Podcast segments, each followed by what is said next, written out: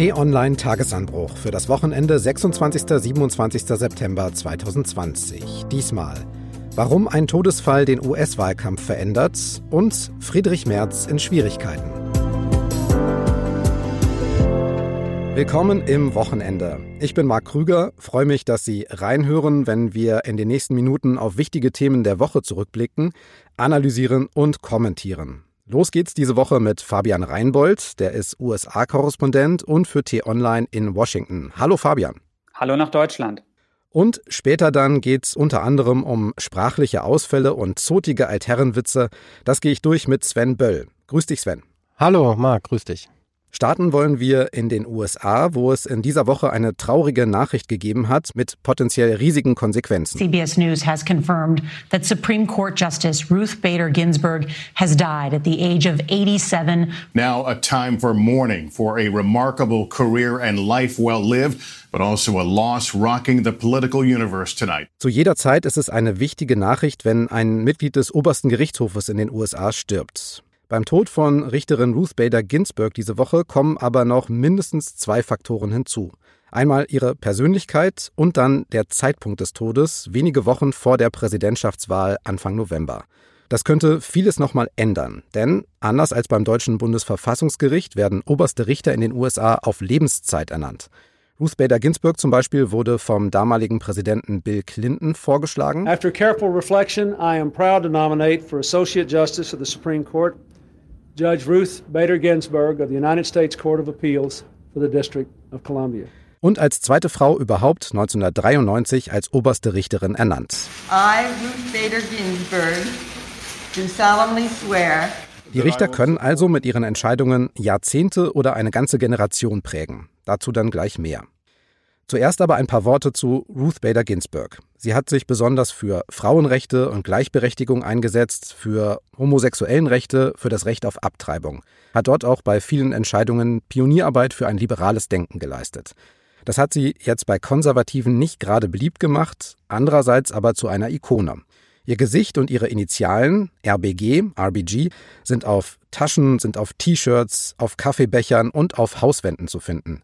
Nun ist sie im Alter von 87 Jahren gestorben. Und natürlich, Fabian, hat das Trauer ausgelöst, klar. Wie hast du denn die Reaktion in Washington erlebt?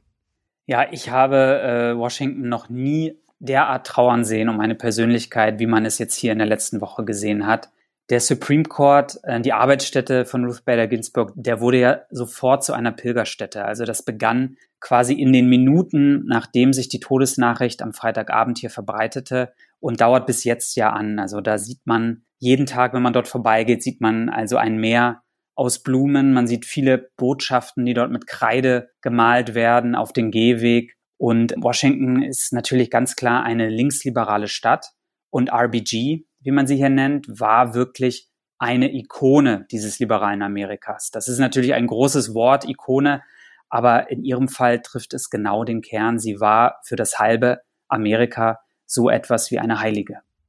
Was mich noch interessiert, Ruth Bader Ginsburg war ja mehrfach in ihrem Leben an Krebs erkrankt. 2018 habe ich gelesen, war sie schwer gestürzt. Im Sommer, jetzt kam dann eine weitere Krebsdiagnose. Welche Rolle hat sie denn zuletzt noch so eingenommen? Wie präsent war sie, krank auch wie sie war und im Alter von 87 Jahren noch? Ja, sie war sehr präsent und vor allen Dingen ihr Kampf gegen den Krebs und gegen ihre Krankheiten war extrem präsent. Also man kann, ohne jetzt zu übertreiben, kann man sagen, das halbe Land, zumindest das halbe Land der politisch Interessierten, hat mit ihr ja quasi mitgezittert. Hält die Frau noch durch? Schafft sie es noch durch diese Amtszeit Donald Trumps? Sie hat es ja immer versucht. Und man muss sagen, je konservativer der Supreme Court wurde im Verlaufe der letzten zehn Jahre, desto wichtiger wurde ihre Stimme, ihr Dissens. Und darüber wurde sie ja auch zu diesem, ja, man muss sagen, Popstar hier in Amerika, der eigene Filme bekam, der eigene Dokumentationen bekam, der eine eigene Oper sogar hatte in New York. Das Gefühl war hier zu greifen, dass es den Widerstand von Frau Ginsburg braucht, gegen einen Drall ins Konservative, den man am Gericht ganz klar beobachten konnte. Mhm. Werfen wir doch jetzt mal zusammen einen kurzen Blick auf die Richter am Supreme Court nach dem Tod von Ruth Bader Ginsburg. Eigentlich sind es ja neun oberste Richter, momentan also acht. Sechs davon sind Männer und zwei Frauen. Und von diesen acht sind fünf von einem republikanischen Präsidenten vorgeschlagen worden, drei von einem Demokraten. Fabian, ordne doch mal bitte die Bedeutung so ein bisschen ein. Muss das ausgeglichen sein parteipolitisch? Gibt es da irgendwelche Vorgaben? Die einzigen Vorgaben, die es gibt, lauten, der Präsident nominiert einen Richter und der Senat wählt diesen Richter ins Amt und zwar auf Lebenszeit. Und Trump hat jetzt wirklich die ganz seltene Situation, dass er nun in einer Amtszeit drei Sitze nachbesetzen kann. Das ist sehr, sehr ungewöhnlich. Und er hat schon zwei stramm konservative Richter ernannt. Jetzt wird er wohl eine dritte Richterin noch ernennen. Und das ist auch sein bleibendes Erbe. Das kann man jetzt schon sagen, ganz unabhängig davon, wie die Wahl im November ausgeht. Er hat ganz entscheidend dazu beigetragen, dass es bald wohl eine klare konservative Mehrheit von sechs zu dreien am Gericht geben wird und die wahrscheinlich eine ganze Weile anhalten wird. Ja, du hast es gesagt, drei Richter, das wäre ziemlich viel in einer Amtszeit. Ich glaube, der letzte, der drei Richter ernennen durfte, das war Ronald Reagan. Barack Obama hatte zwei und Donald Trump, ja, 2017 war das Neil Gorsuch und 2018 Brad Kavanaugh. Und nun hast du ja gesagt, könnte Trump noch einen dritten obersten Richterposten besetzen. Wie sieht's denn da aus? Trump will seine Kandidatin dafür. Er hat schon gesagt, dass es höchstwahrscheinlich eine Frau wird. Die wird er am Samstagabend im Weißen Haus vorstellen. Und dann gehe ich ganz stark davon aus, dass die Republikaner diese Frau noch an das Gericht bringen werden, egal wie sehr sich die Demokraten dagegen sträuben werden. Die Republikaner gehen hier sehr entschlossen vor, haben sich vor ein paar Jahren noch ganz anders zu solchen Fragen verhalten, als noch der Präsident Barack Obama hieß. Aber darüber gehen sie jetzt gerne hinweg. Und wenn sie wirklich wollen, und danach sieht es aus, dann werden sie diese Nominierung und diese Bestätigung noch in diesem Jahr durchziehen. Ich würde gerne nicht drüber hinweggehen, sondern lass uns da mal drauf gucken, denn der Blick in die Vergangenheit, der hilft ja manchmal. Und da gibt's eben ja eigentlich diesen passenden Fall, der noch gar nicht so lange zurückliegt. Im Februar 2016 nämlich, vor viereinhalb Jahren, ist Richter Antonin Scalia gestorben. Und der damalige Präsident hieß Barack Obama und hat einen Monat später seinen Kandidaten für die Nachfolge am obersten Gericht vorgestellt. Das wäre dann also damals der dritte Richterposten für Obama gewesen. Die Republikaner haben aber damals gesagt, nee, in sieben Monaten ist schon Präsidentschaftswahl. Obama sollte die Menschen, die Wähler entscheiden lassen, auch darüber, wer diesen Richterposten besetzt. Das war der Mehrheitsführer Mitch McConnell damals. Deutlicher noch wurde Senator Lindsey Graham. Der hat 2016 nämlich gesagt, We're setting a precedent here today, Republicans are. Wir, die Republikaner, setzen jetzt einen, einen Musterfall. Im Jahr der Präsidentschaftswahl soll kein Richterposten besetzt werden. Das ist die neue Regel. Ja, Fabian, das ist die neue Regel, aufgestellt von den Republikanern und auch von denselben Leuten, die jetzt noch in Amt und Würden sind. Dann müsste doch der Fall eigentlich klar sein. Vor der Wahl gibt es keine Nominierung mehr müsste, wenn es nach den Regeln ginge. Aber ähm, danach geht es im Moment immer seltener in Washington. Und äh, gerade auch bei den Republikanern ist es genauso, wie wir es hier in diesem Fall sehen. In einem Moment werden ganz neue Regeln aufgestellt, von denen man vorher noch nie gehört hatte.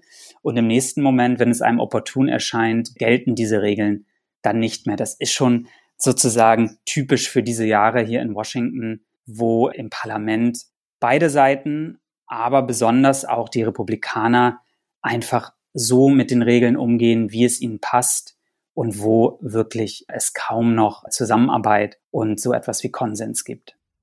Ja, dann hören wir mal, was Donald Trump, der Präsident, schon Anfang der Woche bei einer Wahlkampfveranstaltung dazu gesagt hat. Also,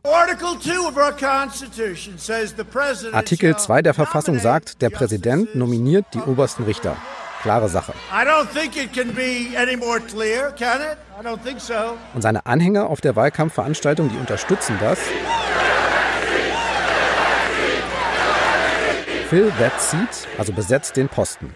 Ja, dann tasten wir uns mal so ran, Fabian. Würde das denn zeitlich überhaupt noch passen? Wir haben ja jetzt nur noch ein paar Tage bis zur Wahl.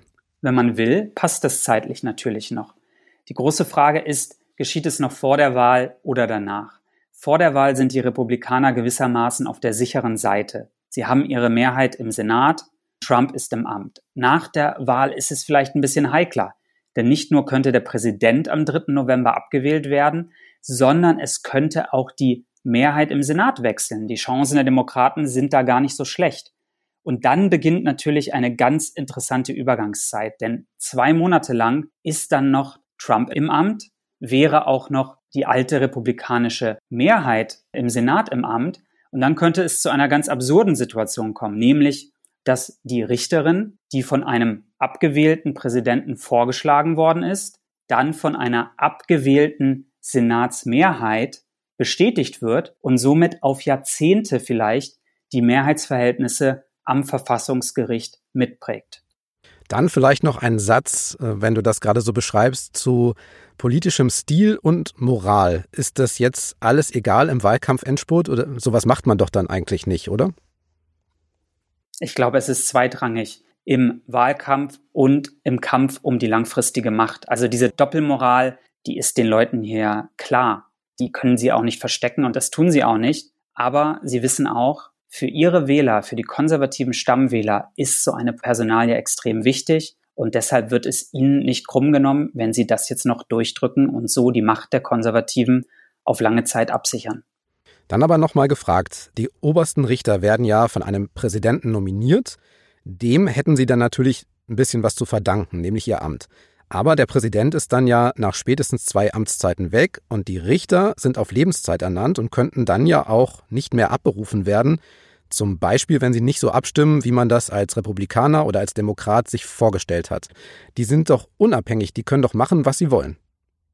Die Richter sind unabhängig. Sie haben auch kein Parteibuch. Also wenn wir über liberale und konservative Richter sprechen, dann sind die nicht irgendwie in den jeweiligen Parteien, aber sie sind doch in der Regel ideologisch und in ihren Ansichten ganz klar zu verorten. Das ist auch eine Entwicklung der jüngeren Vergangenheit. Also seitdem wir diese politische gesellschaftliche Spaltung in Amerika haben, achten natürlich die jeweiligen Präsidenten darauf, dass sie Richter ernennen, die mit ihren Ansichten, mit ihrem Weltbild sehr stark übereinstimmen. Aber es bedeutet nicht, dass sozusagen ein konservativer Richter in 100 Prozent der Fälle mit den Konservativen abstimmt. Aktuell können wir uns den Vorsitzenden Richter angucken, John Roberts, der oft so ein bisschen das Zünglein an der Waage zuletzt war. Der ist eigentlich von der stark konservativen Seite gekommen, hat in der Vergangenheit aber auch immer mal wieder mit den vier liberalen Richtern und mit Frau Ginsburg abgestimmt. Also das passiert immer mal wieder, aber in der wirklich großen Mehrzahl der Fälle neigen die Richter jeweils einer Ideologie ganz klar zu und sind ganz eindeutig zu verorten.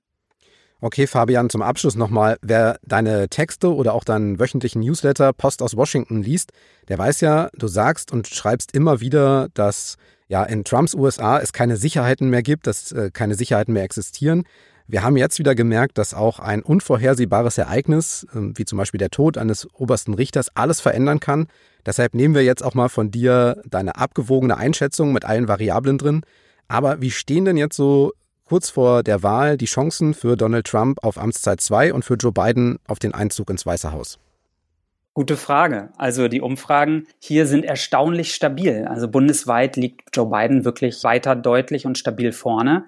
Aber wichtiger sind ja diese umkämpften Bundesstaaten, diese Swing States, wo die Wahl entschieden wird. Und da spitzt es sich so ein bisschen zu. Also Bidens im Sommer noch sehr großer Vorsprung schrumpft da ein bisschen zusammen. Ich denke auch, dass es noch ein bisschen so weitergehen wird, dass sich die beiden da wieder annähern. Wir sehen aber auch, dass in diesem Jahr, wo wirklich sehr viel passiert, wenig Ereignisse eine ganz neue Bewegung gebracht haben in dieses Rennen. Man merkt einfach, dass die Meinungen der meisten Menschen schon gefasst sind und wir schauen jetzt hier wirklich sehr gespannt auf das erste TV-Duell am kommenden Dienstag und schauen, ob das dann vielleicht etwas an dieser Dynamik ändern kann. Ja, vielen Dank, Fabian. Die Wahl ist am 3. November. Ich empfehle nicht nur vor der Wahl, aber auch jetzt ganz besonders den Newsletter Post aus Washington. Kommt jeden Freitag, ist kostenlos. Einfach bei Google eingeben und abonnieren. Und ich denke, Fabian, wir werden uns vor der Wahl noch ein paar Mal sprechen. Ich freue mich drauf. Bis zum nächsten Mal. Friedrich Merz bewirbt sich um das Amt des CDU-Chefs und deshalb gibt er Interviews und bekommt Fragen gestellt, wie vergangene Woche bei den Kollegen von der Bild. Hätten Sie Vorbehalte, wenn heute ein schwuler Bundeskanzler würde? Nein.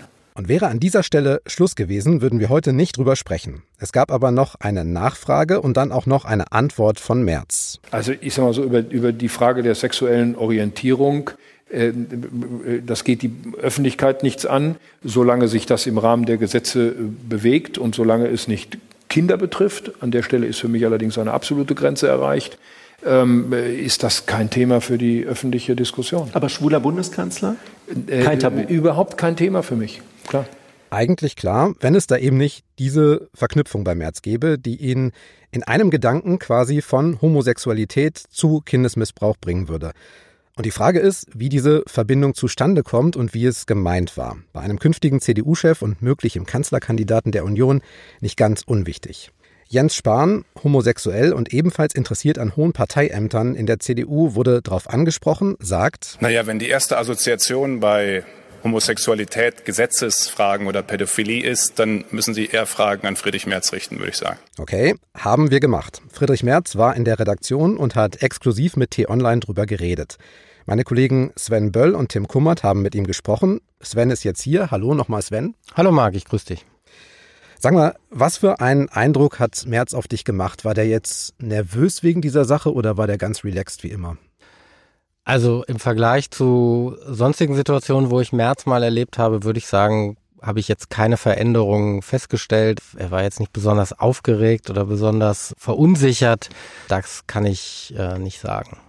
Natürlich habt ihr ja Friedrich Merz dann konfrontiert und nachgefragt, wie seine Aussage denn gemeint war, und das hat er gesagt. Sie ist offensichtlich missverstanden worden, teilweise bösartig. Ich verstehe aber, dass man sie missverstehen kann, und deswegen will ich das nochmal ausdrücklich sagen, wenn sich irgendjemand davon persönlich getroffen gefühlt hat, bedauere ich das wirklich sehr. Das war nicht meine Absicht und Vielleicht war der zeitliche Kontext zu eng, aber das waren zwei verschiedene Gedanken. Keine Absicht, irgendjemanden da persönlich herabzusetzen. Mhm. Was sagst du? Hat dich das überzeugt? Naja, er war schon sehr, sehr deutlich und ich glaube, was man nicht unterschätzen darf für jemanden wie Friedrich Merz, der doch sehr selbstbewusst ist und äh, manche sagen auch sehr selbstgewiss, für den ist es, glaube ich, schon was anderes, sich zu entschuldigen und sein Bedauern auszudrücken, als das vielleicht für Leute ist, die da auch nicht von sich selbst so überzeugt sind, wie Friedrich Merz das ist und wie man das, glaube ich, auch in so solchen Ämtern sein muss. Also wer an sich selbst zweifelt, der kandidiert nicht als CDU-Chef. Insofern fand ich das schon interessant, dass er wirklich so klare Kante gezeigt hat und so klar gesagt hat, dass er das bedauert. Letztlich bedauert er aber, dass es falsch rüberkommen konnte. Das ist ja immer so ein beliebter Trick. Ne? Genau, aber das ist bei ihm jetzt, das ist so ein bisschen der Zwiespalt. Also ich fand es schon interessant, dass er so klar war im Bedauern. Jetzt, was er wirklich denkt, das werden wir nie erfahren. Das weiß mhm. er selbst. Ich hoffe, dass er das selber weiß.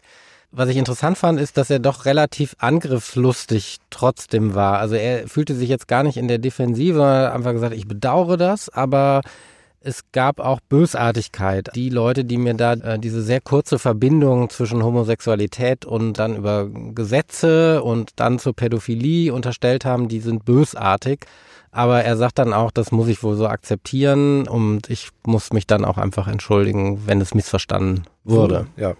Spannend finde ich auch, dass er das erstens einräumt, dass das missverstanden werden kann, dann aber auch bei uns im Interview gleich wieder ja, was ähnliches hinterher schiebt. Der einzige Punkt, den ich mache, und dabei bleibe ich, egal wo es herkommt, sobald Kinder betroffen sind, ist die Sache inakzeptabel. Und da muss ich Ihnen einfach sagen, ich stehe unter dem Eindruck, ich bin Vater von Kindern.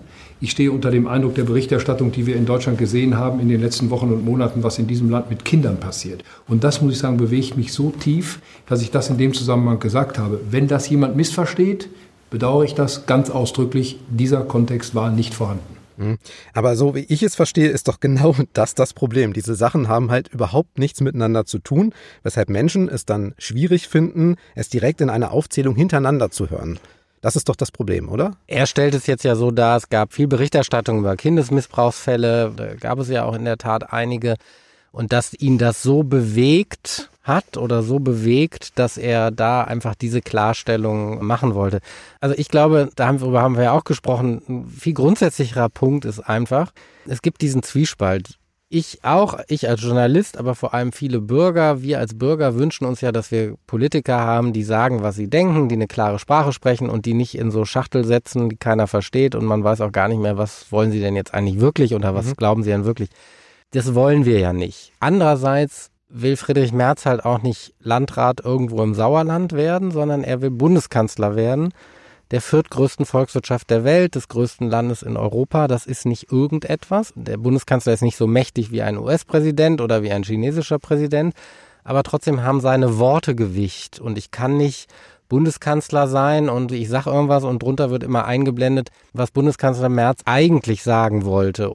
Man kann das nicht immer einholen. Also man stelle sich jetzt vor, Frau Merkel sagt was und dann muss Herr Seibert, Ihr Regierungssprecher, immer hinterher das erklären, was die Kanzlerin eigentlich sagen wollte. Das ist einfach ein bisschen ungünstig und da bin ich mir in der Tat nicht so sicher, ob Friedrich Merz das bewusst ist, dass man einfach in einem solchen Amt auch eine Verantwortung für seine Worte trägt.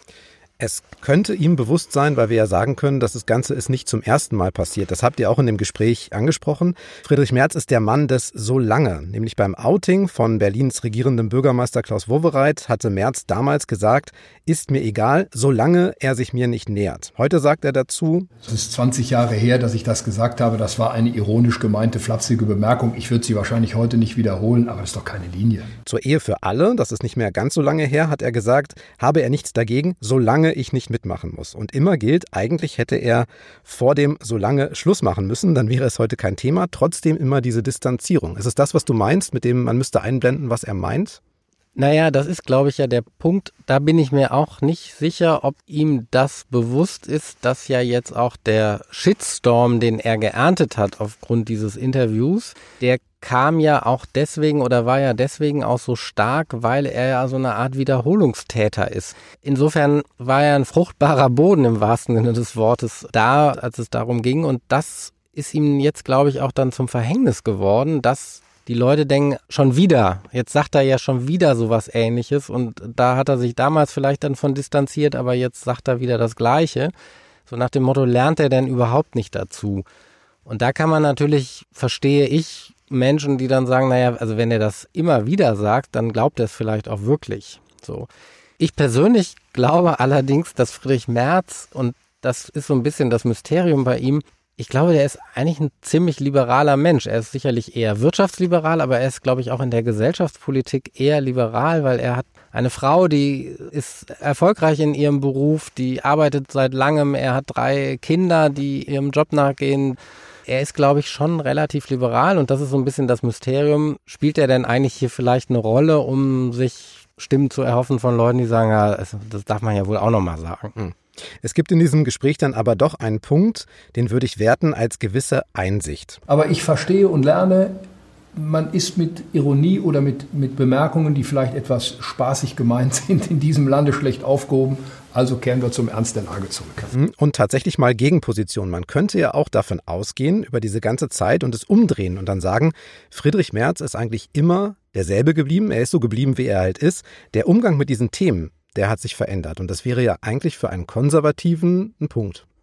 Also, dass sich der Umgang mit diesen Themen geändert hat, das ist zweifellos der Fall. Also, die Zitate, mit denen wir ihn konfrontiert haben, die waren aus den ersten Jahren des neuen Jahrtausends. Und in diesen 20 Jahren hat sich die Gesellschaft fundamental geändert. Also ich glaube schon, dass vor 20 Jahren wäre die Frage, kann ein schwuler Bundeskanzler werden, deutlich skeptischer beantwortet worden, als es heute der Fall ist. Und da ist die Gesellschaft einfach hat sich liberalisiert. Und da bin ich eh ein Vertreter von der These, dass ich finde, dass Deutschland insgesamt eines der offensten und liberalsten Länder der Welt ist. Dann schauen wir doch nochmal auf einen zweiten Fall, damit es nicht immer nur bei Friedrich Merz bleibt und gucken mal, wie das vielleicht sich verhält. Wir müssen nämlich über eine weitere Szene sprechen. Christian Lindner hat beim FDP-Parteitag am vergangenen Wochenende Linda Teuteberg als Generalsekretärin verabschiedet. Die ist jetzt nicht freiwillig gegangen, sondern wurde abgesetzt und abgelöst durch Volker Wissing. Linda Teuteberg saß in der ersten Reihe, Kameras auf sie gerichtet und ihr Parteichef steht auf der Bühne und sagt dann, Ich denke gerne daran, Linda, dass wir in den vergangenen 15 Monaten ungefähr 300 Mal, ich habe mal so grob überschlagen, ungefähr 300 Mal den Tag zusammen begonnen haben. Ich spreche über unser tägliches morgendliches Telefonat zur politischen Lage, nicht was ihr jetzt denkt. Hm, und man sah Linda Teuteberg am Gesicht und an ihrer Reaktion an, dass sie das nicht lustig fand, viele andere auch nicht. Was sagst du jetzt zu diesem Stil? Also ich glaube, Linda Teuteberg fand das nur nicht nicht lustig, sondern sie wäre am liebsten aufgestanden und wäre gegangen. Hm. Und ich glaube, sie hätte sogar große Sympathien von weiten Teilen der Partei und auch der Öffentlichkeit gehabt, wenn sie das getan hätte. Es spricht dann aber für sie, dass sie es beim Augenverdrehen belassen hat und dort geblieben ist. Also die Aufmerksamkeit dann nicht so auf, auf ihre Reaktion gezogen hat. Da muss ich sagen, die Entschuldigung von Christian Lindner, so er habe das nicht abschätzen können und das sei nicht gezielt gewesen. Da muss ich jetzt sagen, gut, wir haben jetzt nicht mit ihm gesprochen. Ich kann das jetzt also nur aus meiner Einschätzung schildern, aber da würde ich sagen, er hat eine Kunstpause eingelegt. Ja und das würde ich sagen, ist dann doch ein ziemlich zielführender Beweis, dass er es als Gag kalkuliert hat. Und da muss man jetzt sagen, dafür, dass Christian Lindner doch noch eher einer jüngeren Politikergeneration anhört, ist das in der Tat ein Altherrenwitz, den man vielleicht eher zu Helmut Kohls Zeiten noch vermutet hätte, aber nicht mehr im Jahr 2020. Und schadet ihm sowas, Christian Lindner? Was würdest du sagen? Also ich glaube, Christian Lindner ist massiv unter Druck, mhm. nicht nur in seiner Partei. Christian Lindner hat auch vor wenigen Tagen im Prinzip klar gemacht, wenn er die FDP nicht in die Regierung führt bei der nächsten Bundestagswahl, die nach allem, was wir wissen, in weniger als einem Jahr stattfinden wird, wenn die FDP also wieder nicht mitregiert oder nicht gar nicht erst gebraucht wird, dass er dann als Parteichef hinschmeißt. Er ist massiv unter Druck. Das Einzige, was ihn hält, ist, dass die Leute, die ihn ablösen könnten in der zweiten Reihe, wo die FDP viele gute Leute hat, dass das für die wahrscheinlich ein bisschen zu früh kommt. Aber wer weiß, vielleicht ist Volker Wissing ja in einem Jahr FDP-Chef oder dann in, nach einem Sonderparteitag. Wer weiß das schon. Und vielleicht wird Linda Teuteberg dann wieder Generalsekretärin. Dann haben wir jetzt über seltsame Verknüpfungen gesprochen und über zotige Altherrenwitze. Bleibt die Frage, Friedrich Merz auf seinem Weg an die CDU-Spitze, da möchte er ja hin, schaden ihm solche Episoden, über die wir jetzt gesprochen haben, oder ist das Thema am Ende einfach zu klein?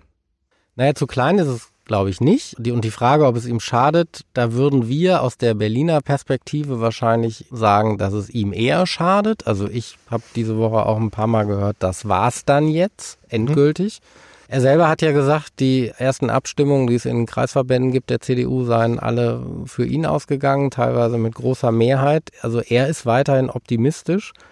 Ich muss sagen, wahrscheinlich hängt wieder viel von dem Tag selbst ab und es war ja nun auch beim letzten Mal so, dass Friedrich Merz wirklich kurz davor war, CDU-Chef zu werden und er hat es durch eine sehr, sehr bescheidene Rede versemmelt. Im Zweifel wird das wieder am Tag entschieden, weil die Mehrheitsverhältnisse zu knapp sind, wie man in den USA sagt, um den Bogen zu Fabian zu spannen, too close to call. Und so könnte das bei der CDU auch sein.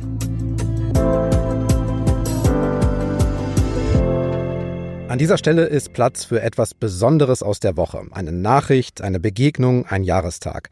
Und dieses Mal, Sven, möchten wir darüber sprechen. Du hattest ja noch mit unserer Kollegin Kathi Degenhardt ein Gespräch mit jemandem anderes, der gerne Kanzler werden möchte. Das war Olaf Scholz, SPD-Finanzminister. Ja, genau. Diese Woche war so ein bisschen Ich möchte Kanzler werden Woche. Am Montag haben wir Olaf Scholz getroffen und das war insgesamt ein ganz gutes Gespräch. Olaf Scholz braucht immer so ein bisschen Zeit zum Warmwerden. Was ich spannend fand, Kati hatte vorher bei Bekannten ein bisschen rumgefragt, gesagt, ich interviewe am nächsten Montag Olaf Scholz. Habt ihr Fragen an den? Dann kann ich die stellen, dann weiß ich, was, was euch interessiert. Und bei einigen war die Reaktion, dass sie gesagt haben, nee, ich habe an Olaf Scholz keine Fragen, was ja bedeutet, ich habe auch gar keine Erwartungen, dass er meine Frage beantwortet oder dass er irgendwas für mich macht oder dass das Relevanz für mein Leben hat wenn Olaf Scholz im Bundesfinanzministerium oder in der Bundesregierung irgendwas entscheidet. Und da fand ich es interessant, das hat ihn schon sehr bewegt. Da war er so not amused. Und das war, glaube ich, eine sehr besondere Situation für ihn, weil natürlich muss man auch sehen, so Spitzenpolitiker, die sind ja sonst immer auch in einem Umfeld, sei es im Ministerium, da hat er Leute um sich, die ihn toll finden, die ihm das auch den ganzen Tag erzählen. Wenn er auf eine Parteiveranstaltung geht, sind da auch Leute, die wollen Olaf Scholz sehen. Wenn er auf eine Wahlkampfveranstaltung geht, sind da auch Leute, die eher was von ihm wissen wollen. Und dass mal jemand sagt, nee, ich habe eigentlich gar keine Fragen an Olaf Scholz, das ist was Neues.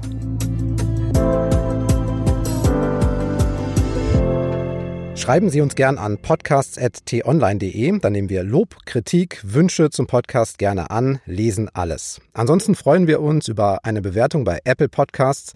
Da drücken fünf Sterne maximale Zufriedenheit aus. Am schönsten ist aber, wenn Sie es weiter sagen und anderen von diesem oder weiteren Podcasts erzählen. Zu finden sind sie überall bei T-Online, Spotify, Apple, in jeder Podcast-App. Hören Sie auch gern mal in die neue Folge von unserem Elektromobilitätspodcast Ladezeit rein. Da sprechen die Moderatoren Don Dahlmann und Richard Gutjahr diesmal über die Angst, mit E-Autos liegen zu bleiben.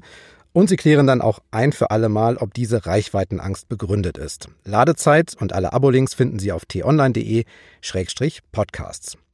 So, das war's für heute. Montag um 6 Uhr gibt's die nächste Ausgabe. Danke an Fabian in Washington. Danke, Marc. Und danke an Sven Böll hier in Berlin. Vielen Dank, Marc. Alles Gute. Bis bald. Tschüss, bis zum nächsten Mal. Tschüss.